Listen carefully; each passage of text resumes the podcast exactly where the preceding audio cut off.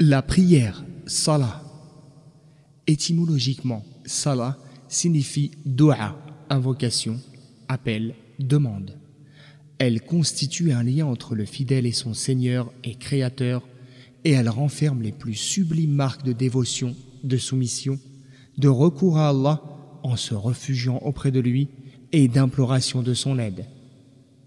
Il l'invoque donc, se confie à lui dans l'intimité et se rappelle de lui par l'évocation verbale et la louange. Son âme s'épure alors, et voilà qu'il se rappelle sa réalité et la réalité du monde dans lequel il vit. Le voici qui ressent la grandeur de son maître et sa bonté envers lui.